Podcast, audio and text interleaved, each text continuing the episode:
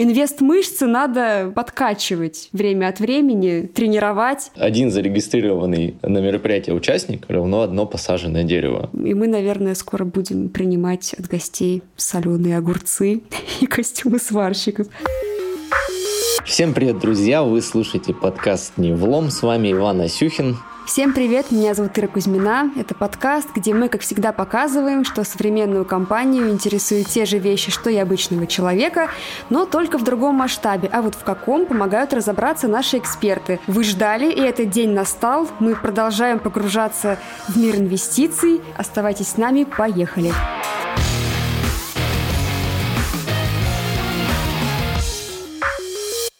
Сегодня у нас в гостях Владимир Залужский, человек, который отвечает за коммуникации и за работу с инвесторами в компании «Северсталь». Володя, привет! Добрый день, ребят. Спасибо за приглашение в программу. В прошлом выпуске мы с Ваней кое-что пообещали. Позовите, пожалуйста, нас в эфир ваш прекрасный подкаст еще где-нибудь через квартал или полгода, и мы с вами обсудим результаты работы Ивана на фондовом рынке, если он с радостью с нами поделится. Конечно, обязательно. Такой отчет финансовый.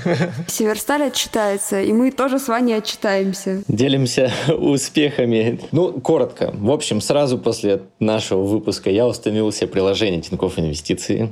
И вроде как, поначалу все было достаточно неплохо. Моя доходность годовая, ну, по крайней мере, Тинькофф Пульс так писал за январь, составила аж 20%. Но сейчас у нас май, и моя доходность составляет минус 49%. Я сейчас даже расскажу почему, и, наверное, мой пример будет сегодня антипримером потому что, ну, делать так не стоит. Я помню про правила диверсификации рисков, я очень хорошо его помню, но я им пренебрег. С какой целью? Я решил провести эксперимент. Во-первых, в статусе моего инвест-портфеля условно говоря, статус агрессивный. С чем это связано? Это связано с тем, что я начал активно покупать, э, продавать акции зарубежных компаний, э, потому что у них достаточно такая, э, ну, на мой взгляд, хорошая волатильность была. Я заходил в сектор здравоохранения, инвестирования и даже компании, которые занимаются недвижимостью, я тоже покупал. Но в один момент я решил зайти на всю котлету в одну очень знаменитую компанию, которая называется Virgin Galactic. Но... Ван, неужели а. ракета не взлетела? Да, пока ракета не взлетела. Ричард Брэнсон решил отправлять людей в космические путешествия, запускать корабли на орбиту. Цель, конечно, благая и очень хорошая. Многие поверили в это. И честно скажу, когда я покупал акции этой компании, э, меня вообще абсолютно очень радовал их рост. Если говорить в цифрах, у меня на бирже было 15 тысяч, и мне показывало прибыль плюс 7 тысяч рублей. И я ходил такой радостный, ура, ура. Но в один момент, в общем, пуски, точнее испытательные полеты решили перенести на неопределенный срок. В общем, акции сейчас стоят гораздо ниже той стоимости, по которой их покупал. Они сейчас порядка 20 долларов. Сейчас в моем портфеле минус 10 тысяч рублей. С точки зрения эксперимента это достаточно неплохо. Это наглядно говорит о том, что не стоит залезать на всю котлету в компанию, которую вы слышите в первый раз, компанию, которая играет ценами за счет новостей. Ну, в целом, очень неоднозначная компания с точки зрения многих экспертов. Я не собираюсь выходить в минус, я жду, что полет это все-таки совершаться. На будущее тем, кто все-таки решит в это залезть, я рекомендую очень все взвесить. Обязательно диверсифицируйте риски. Володя про это неоднократно в прошлом выпуске говорил. Это очень ценный совет. Ваня просто рисковый парень. Но вот ты знаешь, так удивительно устроен мир, что люди учатся все-таки на собственных ошибках. Да. Вот сколько да. угодно можно читать, но мы все проходим этот опыт, и я его тоже проходил. Главное начинать с небольших сумм тогда на фондовом рынке, чтобы все эти ошибки сделать на небольших объемах. В чат вступает человек с первой парты со своими нехитрыми итогами. Я осторожно решила относиться, начала с небольших сумм. Я вот вынесла для себя три, наверное, урока. Э, первый я назвала по строчке из песни группы аквариум «Искусство быть смирным». То есть, когда все падает, надо просто успокоиться и подождать, если ты в компанию веришь, ну, действительно, она отрастает, как, собственно, показала пример с Северсталью, чему я очень довольна. Я расстраивалась, когда она падала весной в начале, но как-то в итоге очень даже поправилась и неплохо себя ведет. Второй итог, который я для себя вывела, это, конечно, падающего купи или до купи.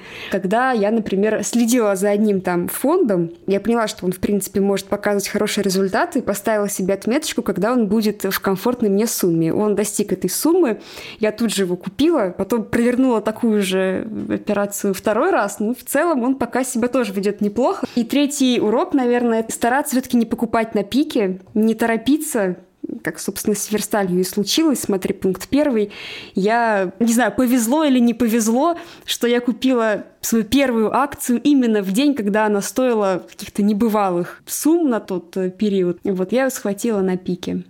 Но опять же, все можно зачитать сколько угодно, но вот важно было пройти этот цикл самому, и сейчас доходность портфеля составляет плюс 3%. Я пока немножко обыгрываю депозит. У меня доходность с начала года порядка 5%, тоже не очень большая, но и эм, действительно волатильность на рынках сегодня существенная наблюдается. Никто не возьмется точно гарантировать, что рынки будут расти в ближайшие месяцы, но также и немного тех, кто с уверенностью скажет, что они будут падать обязательно.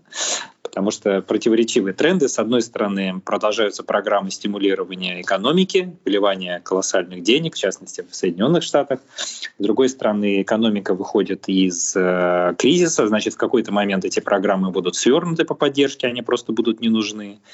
И третий момент, э, все больше обсуждается вопрос, что центральные банки разных стран, в том числе США, будут повышать ставки, чтобы ставки именно на заемные средства, кредитование. А многие компании, особенно технологичные в Америке, развиваются на заемные средства, и считается, что если ставки повысятся, деньги станут для них дороже, и, соответственно, эти технологичные компании не должны стоить столько, сколько стоят сейчас, и, возможно, будет коррекция, то есть падение их э, котировок. Но, опять же, это все настолько непонятно, и в этой связи я хотел тебя очень похвалить за то, что ты проявляешь дисциплину. Второй момент, то, что ты докупаешь, когда какие-то бумаги падают. Если ты в них веришь не все подряд, а именно те а, активы, в которые ты хотела бы инвестировать. И мне кажется, ты не делаешь много сделок, потому что иногда люди забывают, что комиссии, которые мы платим брокерам, бирже за любую операцию на фондовом рынке, покупка, продажа, она стоит денег. Это не бесплатно. Это тоже съедает нашу прибыль. Единственный, какой совет бы хотел тебе дать, может быть, если ты позволишь, это, ну, по крайней мере, я так делаю, то у меня два портфеля. Один портфель состоит полностью из дивидендных бумаг, высоких, э, с высокими выплатами российских компаний разных секторов, включая российских металлургов и Северсталь. Я в них верю. Другой портфель у меня состоит из ETF и ПИФов. И в завершение скажу, что не надо угадывать время для покупки. Лучше э, опыт показывает и Уоррена Баффета, и других, что вы просто определяете себе классы бумаг, активов, облигаций, которые вы хотите купить. Вы заходите с какими-то первоначальными инвестициями в них, смотрите их динамику, как только возникают какие-то возможности на рынке, у вас есть свободные средства, вы докупаете эти же самые бумаги понемножечку и смотрите дальше. Вот. Возможно, где-то вы пропустите максимальный рост, но с другой стороны, общая средняя позиция по вашему портфелю, скорее всего, будет гораздо интереснее. Потому что, ну, правда, никто не знает будущего, никто не знает, где это находится, в каком цикле сейчас эта ценная бумага. На пике или, наоборот, она, так сказать, в нижней точке.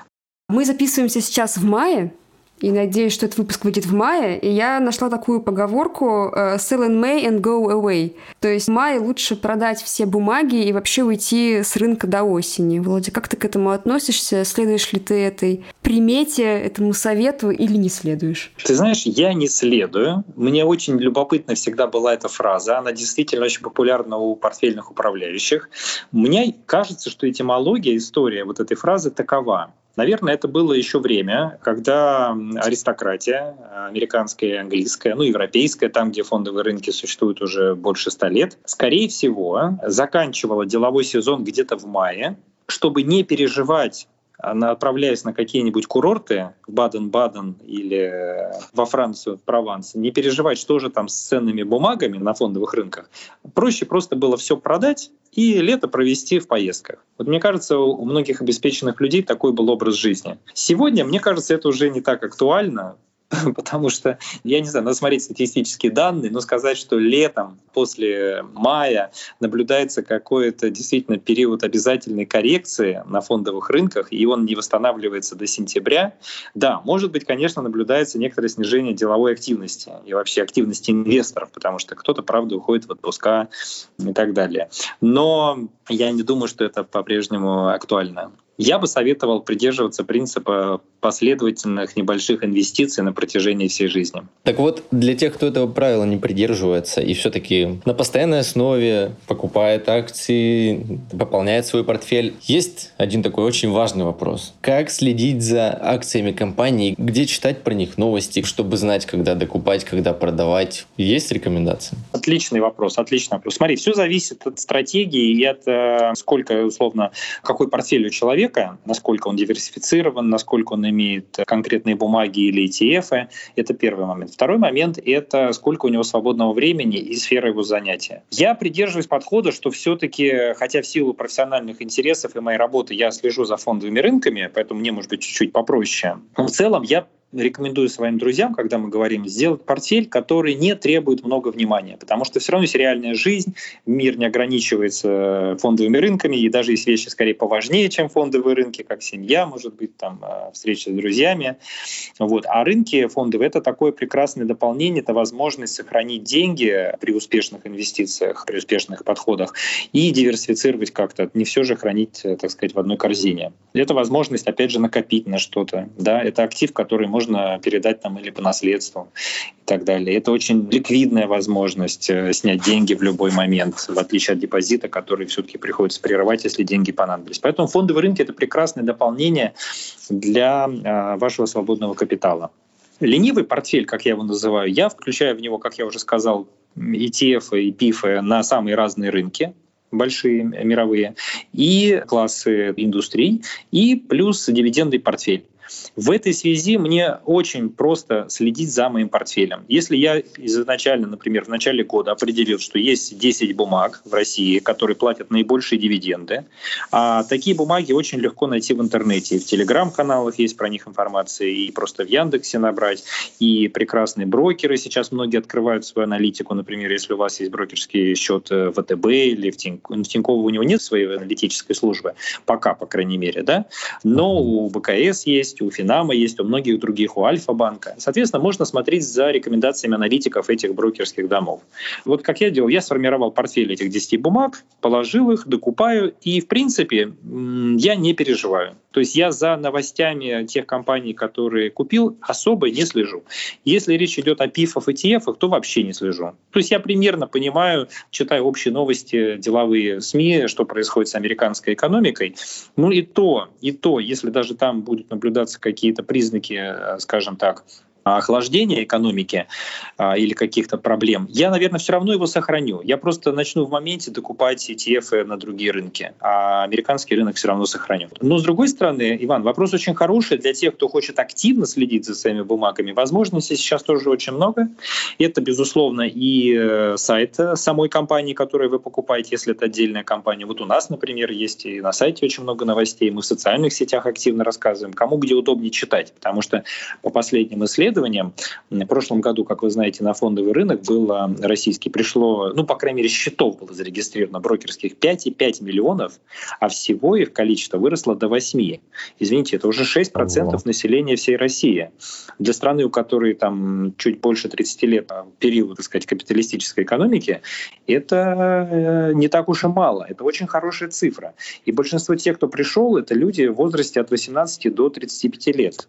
То есть это люди, которые впервые иногда пришли на фондовый рынок, и дай бог, они в прошлом году заработали. Скорее всего, да, потому что после, во время если пандемии они купили, когда акции упали, сейчас они выросли. Наверное, многие э, стали такими успешными инвесторами в первый же год своего инвестирования. Так вот, соответственно, это корпоративные сайты, это социальные сети. У некоторых компаний, как у Северстали, есть даже телеграм-канал Северсталь, главное, не могу его не прорекламировать.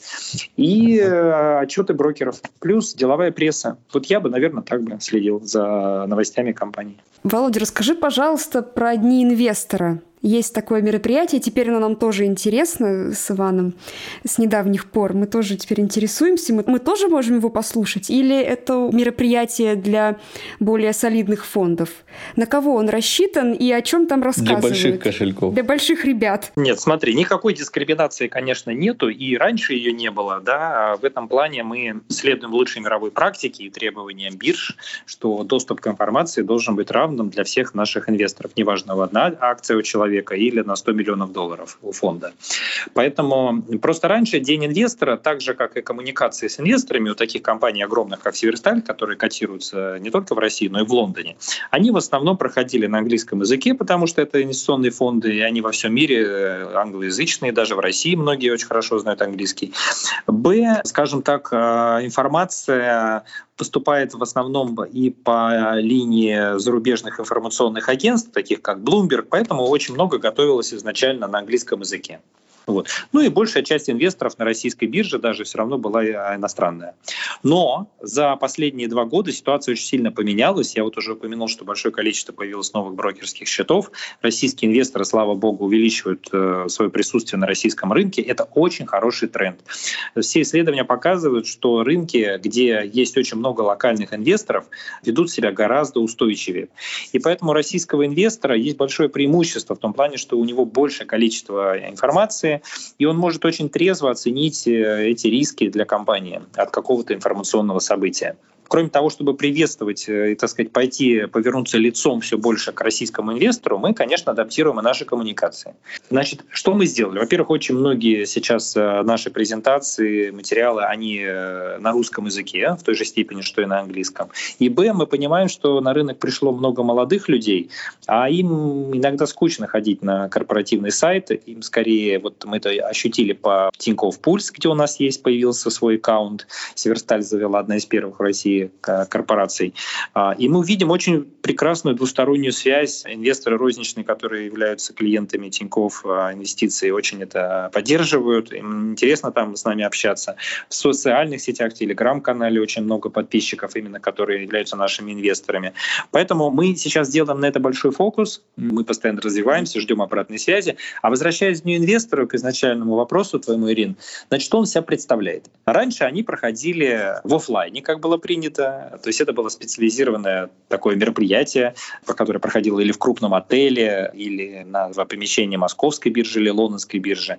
Мы приглашали туда инвесторов-аналитиков, и тот менеджмент делает презентацию, рассказывает о стратегии компании, отвечает на вопросы, рассказывает о потенциале. Грубо говоря, это большая такая стратегическая презентация о Северстале было очень важно, чтобы наше мероприятие, оно ну, как-то запомнилось и выделилось среди вот этих вот бесконечных зум-конференций. Рассказывает Анастасия Мишанина. Она руководит внешними коммуникациями компании «Северсталь» и активно участвовала в подготовке Дня инвестора в этом году. Мы попросили Настю поделиться своими впечатлениями о том, как же это было. Если спрашивать про наш День инвестора как организаторов, он выглядел как очень такой необычный для нас и стрессовый день. Но а, если серьезно, для инвестора, как он выглядел, это было мероприятие полностью в онлайн-формате, очевидно, с а, основной частью и несколькими тематическими сессиями. Основная часть, она тоже включала некоторые, как мне кажется, интересные интерактивные форматы, например, опросы. Естественно, на все вопросы а, инвесторов мы отвечали в онлайн-режиме, использовали привычный для нас инструмент OneSpeak, когда инвесторы могут либо анонимно задавать вопросы, либо даже указывать, от кого идет вопрос, и указывать спикера. И при этом э, все участники э, видеоконференции, они голосуют за наиболее интересные вопросы. Таким образом, спикеры отвечают на наиболее распространенные, интересующие инвесторов вопросы. Что еще интересного? У нас было такие вкрапления из видео, небольших роликов, которые иллюстрировали основные мысли. Опять же, чтобы внимание участников, оно как-то очень фокусировалось, потому что, ну, на самом деле, очень легко его растерять, когда идет какое-то такое довольно серьезное большое мероприятие. А еще нас, конечно же, интересует, можем ли мы повторить этот удивительный опыт? Очевидно, можем. Раз первый раз смогли, то сможем точно еще раз. Я все-таки надеюсь, что у нас будут возможности встречаться с аудиторией, в том числе с инвесторами, журналистами офлайн. Но есть очевидные плюсы и онлайн-формата. Это то, что, в принципе, возможно более широкую аудиторию вовлечь, вот эти все интерактивные штуки, студия красивая и так далее. Поэтому я думаю, что, может быть, в будущем это будут какие-то более гибридные форматы, которые будут включать и офлайн часть и онлайн-часть. Но точно вот этот опыт, он полезен и пригодится в будущем. А много ли инвесторов приходит после таких мероприятий? Может быть, потенциальные инвесторы тоже послушают и купят немножко акций? Есть ли какая-то статистика? Действительно, она есть, потому что на днях инвестора обычно компания анонсирует э, важные какие-либо новости. Они стараются не сделать его просто рядовым таким отчетным, хотя и все равно это полезно, потому что все вот э, в сжатом виде представлено сразу про все аспекты деятельности компании, от производственных планов, финансовой политики до экологии. То есть это очень комплексное такое представление компании. По сути, такой 360 градусов обзор. В этот раз мы объявили о том, что наш уровень э, инвестиций в развитие компании – находится хоть и на очень высоком уровне, выше гораздо, чем у других металлургических компаний, но в ближайшие годы он будет несколько снижаться, как мы и ранее объявляли, в силу просто того, что большая часть инвестиционных проектов, самых крупных, уже будет реализована. Вот и часть уже реализована, мы запустили новую доменную печь, новую коксовую батарею, вот, э, новые происходят запуски оборудования. Но в течение ближайших двух лет наш э, уровень инвестиций э, в развитие, он немножко будет снижаться.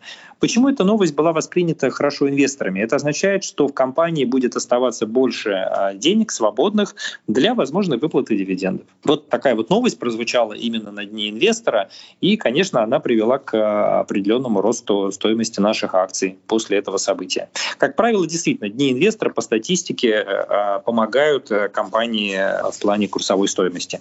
Есть инвесторы, которые действительно отслеживают э, календарь таких событий и покупают акции компании за несколько дней до проведения Дня инвестора. Хитрые какие. Да, да, да. Ну, мне бы хотелось вот про очень интересную фишечку этого Дня инвестора добавить. Мне понравилась формула. Один зарегистрированный на мероприятие участник равно одно посаженное дерево. И мы действительно хотели какую-то такую приятную экологическую составляющую еще добавить, такую практическую, понятную, полезную. Тем более эти деревья мы, как пообещали, в соответствии с количеством участников мы а, высадим в Череповце. Соответственно, жители города, да, надеюсь, оценят вот эти вот новые деревья, которые появятся в парках. Будем очень рады. И они, вот видишь, связаны действительно с этим событием. Такие инвестиционные деревья, я думаю, что на них будут потом расти золотые монеты. А, некоторые инвесторы покупают акции под, под собственно, дни инвестора. А я еще слышала, что некоторые хитрые люди покупают их под выплату дивидендов. Расскажи, пожалуйста, про эту часть не, неотъемлемого инвестирования, потому что это нам теперь тоже интересно, нам теперь интересно все. Да. Как их получить и стоит ли на них рассчитывать? Ирина, очень хороший вопрос. Очень хороший вопрос, тем более для компании, которые платят высокие дивиденды. Дивидендов, как вы знаете, да, что нужно к определенному моменту быть акционером компании, чтобы получить дивиденды. Так вот, конечно, по статистике бумага этой компании после вот этой закрытия даты реестра, когда уже человек не может получить дивиденд за предыдущий период, например, он купил акцию позже, то, конечно, акция после этой даты немножко снижается. В западной практике она снижается ровно на процент процент дивидендового дохода. Ну, предположим, какая-то компания платит дивиденды, дивидендный доход рассчитывается как размер дивиденда от стоимости акции, ну, например, там 2, 3, 4, 5 процентов в зависимости от э, размера. И акция корректируется на следующий день после закрытия даты реестра ровно на этот процент. В российской практике такое иногда бывает, иногда не обязательно. Иногда акции не падают. Вот. Но, тем не менее, такие периоды некоторые инвесторы ловят. Я бы все равно бы рекомендовал а, сформировать такой крепкий, устойчивый, долгосрочный дивидендный портфель и а, просто пользоваться вот этими периодами просадки бумаг для того, чтобы их докупить в портфель. Но в целом такая стратегия есть. И пользуясь случаем, я хотел бы напомнить, что имеет очень серьезная причина купить акции Северстали до начала июня э, для того, чтобы получить дивиденды сразу за два квартала. Потому что все российские акции, все российские крупные компании, которые платят э, дивиденды квартально, за первый квартал обычно совмещают выплату дивиденда и за четвертый квартал. Вы знаете, что делать, ребята. Бывает ли такое, что компания берет и так внезапно эти дивиденды отменяет? Ты знаешь, такие случаи были, причем во всем мире в пандемию, потому что это был определенный форс-мажор. Вообще такое uh-huh. происходит нечасто. И компании, есть даже такое понятие за рубежом в Америке, как дивидендные аристократы. Вот, так красиво звучит. Это компании, которые на протяжении очень многих лет платят стабильно дивиденды и не пропускают вот эти вот периоды. Они внесены в определенный список, это быть очень престижно в этом списке. Туда входят очень крупные американские компании. Даже есть там, по-моему, одна металлургическая компания, это компания Юкор, вообще металлургии, они, конечно, э, кроме российских, высокие дивиденды обычно не платят, потому что все-таки сектор очень цикличный, себестоимость производства на Западе сильно выше, чем в России. Вот. Поэтому получается, что только вот российские компании в состоянии так долго удерживать выплаты э, стабильные. Но Ньюкор, э, очень эффективная компания американская, она умудряется это делать. Конечно, там дивидендная доходность сильно меньше, чем у Северстали или у Новолипецкого комбината, но тем не менее она стабильно это делает на протяжении многих лет. Вот. Но э, и у нее был период, по-моему, прекращения выплаты дивиденды, правда, а, в период 2008 года. Про пандемию я не скажу, но в пандемию в прошлом году э, ряд компаний отменял выплаты дивидендов там, на один квартал, кто-то, может быть, на более длительный срок, в силу просто вот этих вот совершенно новых, непонятных, сложных экономических э, условиях. Нужно ли платить налоги с дивидендов? Это же прибыль. Абсолютно. В этом плане налог с дивидендов, он не отличается от дохода, например, по корпоративным облигациям. Вот. То есть этот налог, он, безусловно, берется, но он рассчитывается автоматически вашим брокером, поэтому вам даже не нужно переживать на эту тему. В случае с российскими акциями облигациями мы точно можем быть уверены, что брокер за нас выступит налоговым агентом и доплатит налог. Мы можем спать спокойно. Если мы покупаем какой-то ПИФ или ETF, содержащий американские иностранные какие-то бумаги, я так понимаю, что тоже этот вопрос решен.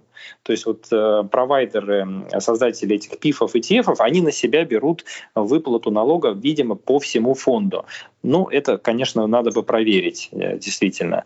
Да, это стоит почитать в правилах и спросить э, вашего менеджера. Володя, большое спасибо за советы. Я думаю, что мы еще обязательно встретимся. Нужно будет вновь подготовить отчет, то есть это значит, что нужно будет усердно поработать. Надеюсь, что у нас у всех портфели за это время только пополнится, укрепятся, и у Северстали тоже будут замечательные результаты, которые нам тоже будут приятны. Теперь. Теперь как нечто личное уже, личное воспринимаешь, уже болеешь совершенно по-другому. Вроде бы и раньше следил за успехами, а сейчас так вообще. Абсолютно. Удачных инвестиций и спасибо, что делаете такие эфиры. Надеюсь, это будет полезно нашим слушателям. Владимир упомянул в своем рассказе «Тинькофф Пульс». Мы попросили Александру Терентьеву, который руководит социальными медиа в нашей компании, рассказать об этой новой для нас площадке и о том, как появилась идея создать нам страничку Северстали. Вообще, каждый раз э, создание какого-то блога на какой-то новой площадке — это вещи, о которой нужно хорошо подумать и взвесить за и против, потому что на это требуется ресурс, и это должно отвечать какой-то задаче. В случае с Тинькофф Пульс все сложилось, потому что на самом деле было много сигналов, которые поступали из разных источников. Во-первых, есть внутренняя задача бизнеса — обработать с частными инвесторами. Конечно, здесь большая заслуга нашей команды по связям с инвесторами, потому что они отследили этот тренд рост, вообще всплеск интереса к частному инвестированию в России, рост оборота, вот, который наблюдается на московской бирже. Понятно, что количество частных инвесторов увеличилось в принципе, и это живая активная аудитория, которая влияет на бизнес-показатели. Поэтому это аудитория, с которой нужно отдельно работать. Мы поняли, что это для коллег из АЯР интересно, и подумали, как мы можем вот на это отреагировать в соцсетях. Постепенно мы пришли к тому, что надо идти туда, где частные инвесторы общаются. Общаются они в Тинькофф Пульс, очень живая, открытая площадка. Люди делятся своими впечатлениями о покупках, что они купили, что они продали, что им делать. И буквально там за один или два дня мы решили, что да, нам нужна там площадка. Были очень приятно удивлены реакции, потому что, по-моему, за сутки нам сразу набралась тысяча подписчиков.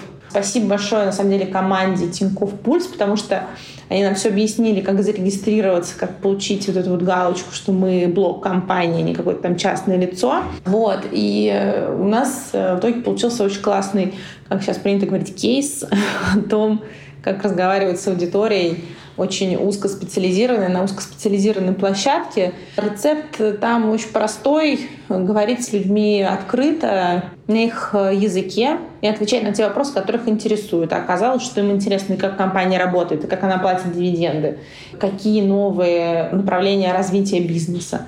И на самом деле классные всегда вопросы в приложении у людей, потому что видно, что они следят за новостями компании, и надо, в общем, только их поощрять.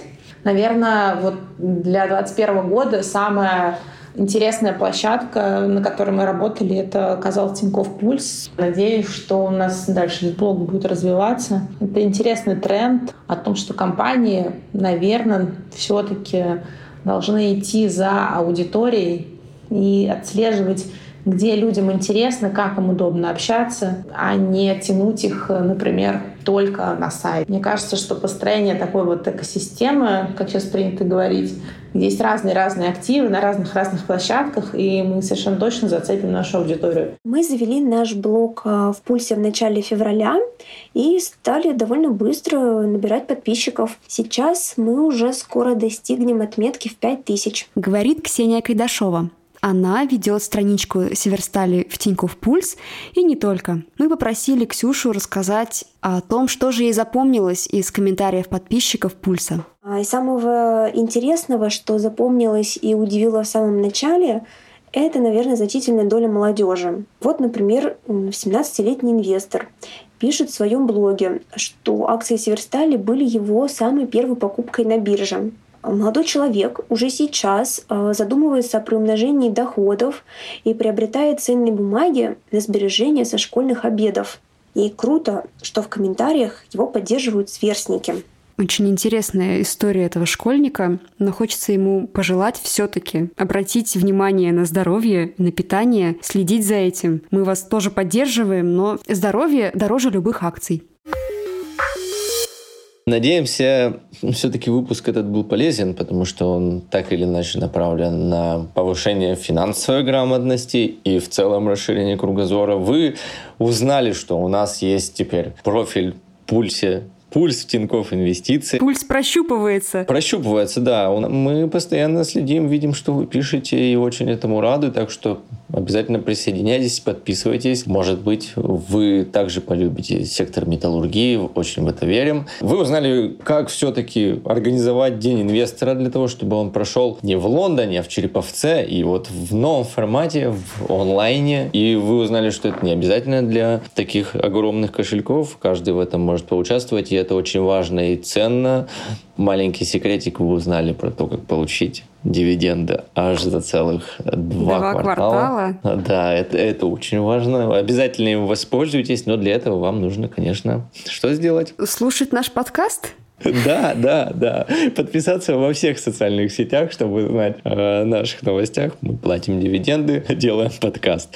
Наверное, опытным трейдерам это все покажется, конечно, смешным, наши шаги, но мы только на начальном уровне, мы начинаем, и таких, как мы поняли, людей очень много, тех, кто только пришел на рынок, и им, наверное, хочется напомнить все-таки такие прописные истины, которые тоже Володя говорит, что можно сколько угодно читать, но пока ты сам не пройдешь, ты, наверное, в полной мере не можешь это осознать, что нет такого поля чудес с доходностью 200% годовых, нет такой акции супер, нет такого рынка, чтобы вот вложил там свои золотые, да, свои какие-то небольшие деньги и тут же получил много.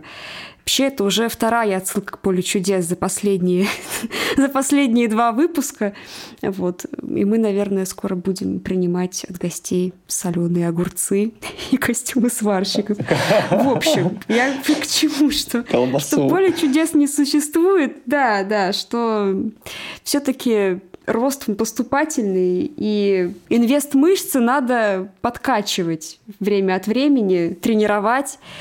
Вот только так мы сможем как достойно на этом рынке присутствовать.